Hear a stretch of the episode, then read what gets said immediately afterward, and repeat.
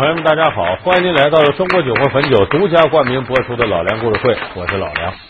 今天给大家说这位啊，神话当中的人物啊，他有点特殊。你看，咱一般说神仙，神仙住在哪儿呢？都在天上。这个神仙住在地上。一般的神仙呢，本领越强，就离玉皇大帝越近。可是他这本领啊非常大，却不得玉皇大帝重用。他本来呢有着神仙家族的血统，可是他出生的身世啊，经常被人质疑和议论，以至于玉皇大帝呢都对这事挺忌讳。那么这个比较尴尬的神仙是谁呢？就是大家人人都知道的灌江口二郎神。二郎神这个形象呢，在中国古典的神魔小说里边呢，总共有三部书里出现过，一部是《封神演义》。这里杨戬是玉鼎真人的徒弟，保着姜子牙，最后武王伐纣成功，杨二郎封神。他第二部书《西游记》里边，这个大伙最熟悉了，他带领天兵天将，最后是把孙猴给赢了，这个大家都熟悉。还有第三部是《宝莲灯》，咱们可能有的朋友看过那个动画片、动画电影，《宝莲灯》沉香劈山救母。这个二郎神是沉香的亲舅舅，反而百般阻挠外甥来救他母亲，救自个儿妹妹。舅舅，您知道我妈妈在哪儿吗？你妈妈沉香，你忘了你妈妈？以后你就跟舅舅住在天上。不，我不要住在天上，我要回家，我要妈妈。别再提你的妈妈，她不会来看你。不，不会的，我妈妈不会不要我的，她一定在等我回家。沉香，你妈妈已经不在人世了。啊！她触犯了天规，受到了应得的舅舅，惩罚。你会带我去见妈妈的，对吗？舅舅，您说呀！你永远也见不到她。所以这三部书里头有二郎神的形象。那么这三部书合在一块儿，咱基本上就把这杨二郎的身世啊勾勒的很清楚。当然，主要是《西游记》。你看这个人为什么我说他特殊呢？咱们先说一个他这能耐，他跟孙悟空这一仗，大伙儿都知道，也就是他有这个本事，能在大闹天宫的时候把孙猴降服了。他当时呢是带着自己手下叫一千二百草头神。什么叫草头神呢？说白了就鱼鳖虾蟹，什么这个树精那个王八精，没有上档次的。就我们跟我们现在说，就土匪改编成这个正规军，就这个路数差不多。带这些人跟孙悟空手底下的七十二洞妖王加四万七千狐兵，其实孙悟空手底还不如他着呢，更次。最后把这个孙猴给抓住了。当然呢，一个是他带条狗哮天犬，再太上老君拿金刚圈往下一扔，打他一下子，这起作用。但这也说明二郎神能耐大呀！你看他跟孙悟空对着干。两个人都会七十二般变化，但是二郎神始终压他一头。孙悟空是火眼金睛啊，二郎神通天法眼，就是额头这第三只眼。就说二郎神跟孙悟空本领是一个档次的，但是二郎神稍微强那么一点点。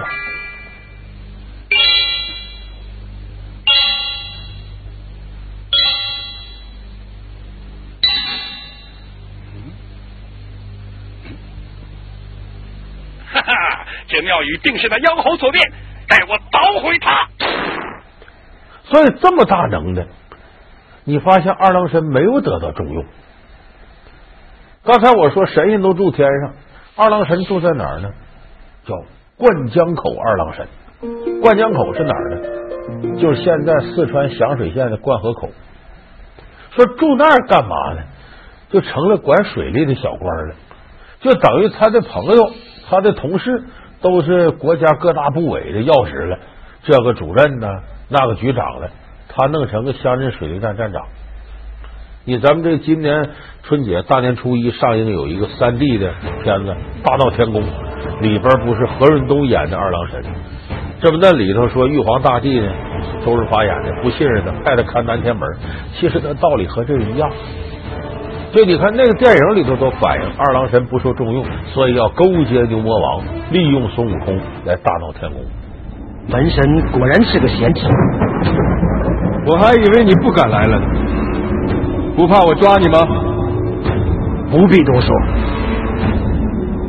既然你今天敢来到这里，就表示你也有求于我。我是来抓你，抓你之后，等我官拜凌霄宝殿，就能手握百万天兵。你还指望那个昏庸的玉帝？三界之中，谁不知道你二郎神的本事？难道你甘心做门神？少废话！你还不是要指望我？你要攻天，我可以不管，我只要凌霄殿。看来和阁下一起攻天指日可待。他这股怨气这是有来头的，就二郎神能耐大，不得重用，而且这个差距简直差的太大了。再你看他的社会关系，孙悟空在天上当齐天大圣，当弼马温了，还结交几个朋友了。可二郎神在神仙圈里几乎没朋友。说他带那一千二百草头神是什么呢？是蛇精啊、牛精、马精、猪精、猴精，都是畜生。所以他这里头鱼鳖虾蟹这些成了精，本领不差，但是跟这个神仙比，那规格差多了。所以这二郎神身边，你看看都这些人。这他没有多少就有本领的朋友，那你不觉得奇怪？他能耐这么大，能干这么多事，居然地位这样，这在所有神仙体系里头独一份。而且更有意思是呢，他归玉皇大帝管，因为二郎神是玉皇大帝的外甥，这《西游记》里写的很清楚。你就琢磨他是玉皇大帝外甥，他要现在哪个单位领导外甥，怎么也不至于惨到这程度。为什么会这样？最有意思的是呢，孙悟空大闹天宫，天上神仙谁都知道二郎神能耐大，还都知道他是玉皇大帝外甥。那最后把这这这玉皇大帝给闹够呛，但居然这些神仙没有人跟玉皇大帝提，请二郎神来了。说二郎神不来吗？谁提的？一个外人，观音菩萨。陛下，南海观世音菩萨来了，好，迎接。贫僧保举一员，是哪一位？灌江口二郎真君。观音是哪儿的人呢？西天如来那边的人，跟玉皇大帝是两个体系的。一个体制外的人，跟体制内领头的说：“你里边有一个人能能替你解决危难，你不觉得这奇怪吗？”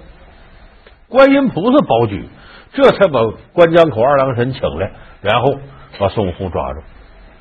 你就想想，给人感觉好像这玉皇大帝呀，不愿意提自个儿这外甥，都不愿意碰。他下级更知道，只要跟玉帝一提二郎神，玉帝敏感、难受，甚至愤怒，咱别惹这雷。为什么会不到危难时候，二郎神都出不来？玉皇大帝为什么对这个亲外甥这么敏感呢？因为二郎神是皇室丑闻的一个代言人。为啥？这就是二郎神的来历。玉皇大帝拿自己这个外甥当做自己家族的耻辱，为什么呢？《西游记》里写的很清楚。你是何方小将？可是来归降我齐天大圣的吧？我是玉帝外甥二郎显圣真君，奉旨前来擒你。哦哦。想当初玉帝妹子私凡下界，与杨君匹配婚姻，生下儿男。长大之后，伏笔桃山救出生母啊！可不就是你吗？啊！知道啰嗦。这几句话把二郎神的身世揭出来了。二郎神的母亲是玉皇大帝的亲妹妹，叫云华仙子。这个明朝时候有本书叫《二郎宝卷》，里边专门提过这个故事。这云华仙子在天上啊，就觉得人间好，因为神仙是没法通婚的。咱有的说，那怎么没有玉皇大帝、王母娘娘？不对，王母娘娘跟玉皇大帝是同事，不是两口子，各管各的。这个云花仙子在天上一看人间好，啊，我一说这个，咱有不少观众朋友想起一堆来。哎呦，七仙女在天上看冬泳了。啊，织女在天上看牛郎，反正天上这女的怎么就就喜欢地上老爷们儿，这这成了个规律了。这云花仙子一看人间好啊，男欢女爱多好啊，下界了。在阙州城里呢，看上了一位书生，这个书生姓杨，叫杨天佑，为人老实，很有文采。玉华仙子喜欢上他了，俩人就在一块同居了。哎，这是非法婚姻，因为神仙不承认你这个事儿。你是神仙女神，你怎么能跟凡夫俗子、普通男人在一块呢？生下来一儿一女，这一儿就是杨戬、杨二郎，一女叫杨婵，就是后来沉香的母亲，三生母。你想这个事儿，玉皇大帝知道气死了。我这正宗的皇家血统，你下界跟弱势群体结婚了，了得吗？玉帝脸上无光，所以要重罚自个儿妹妹。就把自个儿妹妹压到桃山底下了。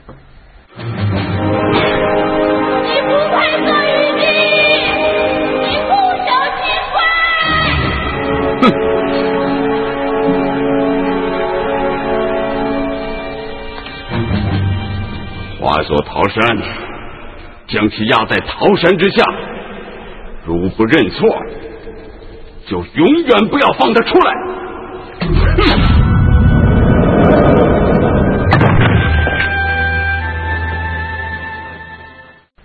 这后来，这个杨戬一点点长大了，问自个儿爸爸说：“我怎么没妈呢？”他爸爸就说了：“你是这么这么这么一回事。”这时候杨二郎，你别忘，杨二郎是混血，一半神一半人，有能耐，所以后来又拜元始天尊徒弟玉鼎真人为师学能耐。学成了之后，拿把斧子刀劈桃山，直接一斧把桃山整个劈开，把他母亲从里头给救出来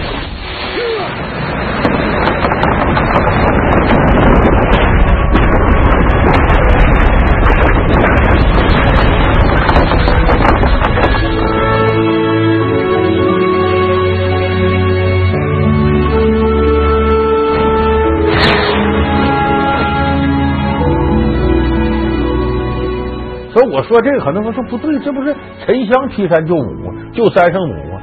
他们家有意思，老猫房上睡，一辈传一辈，就这事儿。所以其实最早传说是什么？说二郎神劈山救母。所以你想想这个事情，玉皇大帝当年以此为耻辱。后来二郎神这么一闹，力劈桃山救母，天下全知道了。哦，玉皇大帝他妹妹不正经。下界跟人家勾搭，就还生孩子。二郎神说白了，私生子。虽然是玉皇大帝亲外甥，这个来路有点难堪。所以玉皇大帝认为，你这个杨二郎啊，是皇室丑闻的代言人呐。你让你这事宣扬出去，我们这玉皇大帝这皇家贵族这脸往哪搁？所以玉皇大帝根本就不喜欢杨二郎。老梁故事会为您讲述尴尬的天神杨二郎。老梁故事会是由中国酒魂汾酒独家冠名播出。他，说不重用他，可管他叫二郎显圣真君呢，这是他封号啊。这个跟玉皇大帝一毛钱关系都没有，这纯属人自个儿奋斗打出来的。怎么打出来的呢？杨戬呢拜了个师傅，这个师傅就是。昆仑山元始天尊座下弟子玉鼎真人，这《封神演义》里写的。这玉鼎真人呢，实事求是说能耐不大，跟那几个师兄弟啊，可能跟姜子牙能差不多，跟什么燃灯道人呢、太乙真人呢、呃文殊广法天尊呢、巨留孙呢，和这些师兄弟比，他都比不了。其实杨戬心里他也不怎么服玉鼎真人，但玉鼎真人这个人智商很高，就看出杨戬将来必成大器。杨戬没怎么提拜他为师，他也耐心的教。杨戬跟他学了三年，能耐比师傅都大，天分好吗？学成之跪下磕头行拜师大礼，玉鼎真人很感动，就杨戬还记着这恩呢。其实这时候杨戬能耐已经比师傅大，学成这身能耐才劈山救母，之后辅佐姜子牙武王伐纣，人是立下汗马功劳了。你翻个《封神演义》，你看姜子牙身边这几个好使的人，杨戬是最管用的。一旦有危难，他都冲到前头，而且能耐也确实大。杨戬去看敌营，到现在还没回来。武王放心吧，他不会出事。干什么黑乎乎什么东西？啊，猪！啊，猪！啊，这是要害朱子珍，快砍了他！我这儿来了。杨大哥，是你吗？你在哪儿？我在猪的肚子里，快砍了他的头！哎！杨将军，杨兄弟，你又立了大功了。所以后来姜子牙封神，《封神演义》封神封神是什么？人死了之后才能封神。可是《封神演义》里边呢，有七个没死就活着封神的，谁呢？老李就占四个人，托塔天王李靖、金着、木着、哪吒四个，再加杨戬、韦护、雷震子，这哥四个前头爷四个啊，李靖加这仨儿子，这都是有根儿的。原来陈塘关总兵，后来托塔李天王，有正根儿的。这韦护跟观世音菩萨好，韦护就后来这委托护法嘛。哎，那个雷震子什么呢？是文王的干儿子，所以你说没点关系，想活着成神，你都做不到。只有杨戬是草根奋斗上来的，真有那么大门亲戚，玉皇大帝外甥，拿着事当耻辱，谁都不敢提。所以杨戬凭着真本事打拼了一片天下，到最后在天上封他，怎么封？二郎显圣真君。你注意这几个字太有学问了，显圣真君。为什么叫显圣？他本来就是圣，他就是神仙，怎么还用个显字呢？意思说他过去不明显，给压到这儿了。到现在立了功了，才把他显出来。显圣，显圣有一个词能跟比，显圣真君。我给你对《还珠格格》，为啥？还珠是什么意思？若干年前，在济南大明湖畔碰到夏雨荷，这大伙都知道这掌故啊。乾隆皇帝的风流韵事本来呢，这个格格是格格，但是流落民间，如同一个宝珠珍珠，没有显出来。现在回到宫里了。成为正式的格格了，这才叫还珠格格。所以显圣真君好比还珠格格。就这是二郎神，就之所以最后能封成这个衔儿，那完完全全是因为他自个儿能耐大，干到这程度了，才给了他这么个小。所以你说这个二郎神呢，本身是非常不容易的，啊，经历了这么多的挫折，才混到现在这个地步。但是由于自己呢。代表着皇室的丑闻，始终玉皇大帝也不愿意重用他，巴不得给他拨来的远一点的，眼不见心不烦。那么说这个二郎神呢，这个遭遇，刚才有的观众朋友听我说这个，就说他们家怎么这么像呢？因为咱们看《宝莲灯》里头不就是吗？三圣母就叫杨婵，就是杨戬的妹妹，云华仙子的女儿。这个杨婵呢？按辈儿算呢，那不算玉皇大帝外甥女儿吗？她封为三圣母，也是这有她母亲的基因啊。在天上待不住，一看凡间挺好，下来了，找到一个书生刘彦昌，两人在一块生了个孩子，就是沉香。结果这个事儿呢，被二郎神知道了。二郎神干件什么事呢？把他这个自己的亲妹妹，就像玉皇大帝处理云华仙子一样，也是哥哥处理妹妹。他把他妹妹压到华山底下。三妹，还是为沉香想想吧。吹灭你的灯，接受天庭的惩罚。不管怎么说，沉香终归是我的外甥，又和我有一样的命运，我会好好照顾。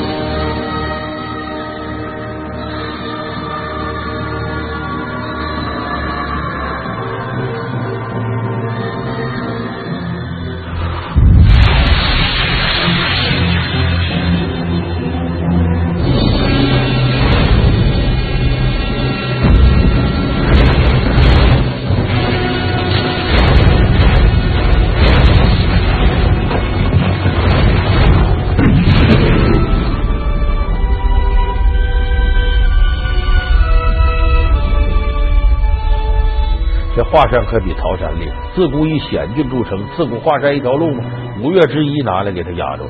说二郎神怎么能耐这么大呢？二郎神力大无穷。这有传说吗？二郎神呢对天上这九个太阳不满意了，抓住两个太阳拽下来了。一看我再要抓那七个怎么办？没地方搁，先搁这，把两座大山拿来，把太阳压底下。然后那边有九七座大山，不行，我抓住那七，我也得搁山压着，搁个扁担，挑着七座大山追七个太阳。你这力气得多大？这是个传说，说明二郎神本事大。这华山搬过来，把自个儿妹妹压底下。很多人奇怪，你说二郎神不受这个害吗？打小孤苦伶仃的，啊，自个儿母亲让自个儿亲舅舅给压到山底下了，学生记忆把这山劈开，母亲救出来，他就是受害者呀。他怎么能反过来还充当害人的人呢？一模一样。就我刚才说老冒房上睡，一辈传一辈，他家就好出这个事儿吗？他怎么还能按照这个方式在害自个儿的亲外甥，害沉香？百般阻拦，不让沉香去救他母亲去。其实这个我们现在分析分析，他有道理。玉皇大帝是以此事为耻，其实杨戬心里也以此事为耻。就是往往出身卑微的人，他最后成名了。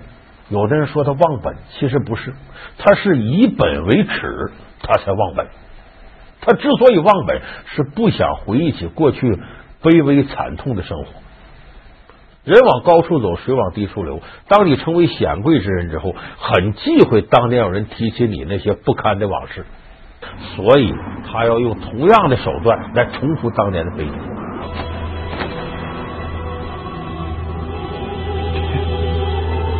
不行，二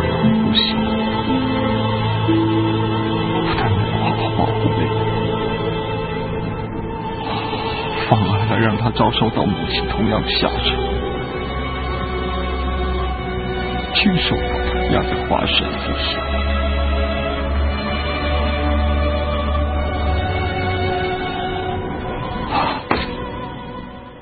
所以杨二郎为什么会重复当年这种悲剧？就是他已经不是当年那个小二郎神了，他已经成为天庭一份子，他已经接受这个秩序给他带来的种种既得利益了。所以二郎神身上反映的是我们人类非常常见的一种本性。所以咱每一个骂二郎神这个那个的，你好好想想，自个儿身上有没有这样的倾向？咱们实事求是说，不是说我说大家不对。这种倾向本身是无可厚非的，因为今天的你和昨天的你不一样，你走到这个境界了，过去境界好多东西你不扔也得扔，否则你走不到今天。所以，我们每个人心中都有一个二郎神，就看你能不能走到险胜真君那个地步。好，感谢您收看这期老梁故事会，老梁故事会是由中国酒会汾酒独家冠名播出，我们下期节目再见。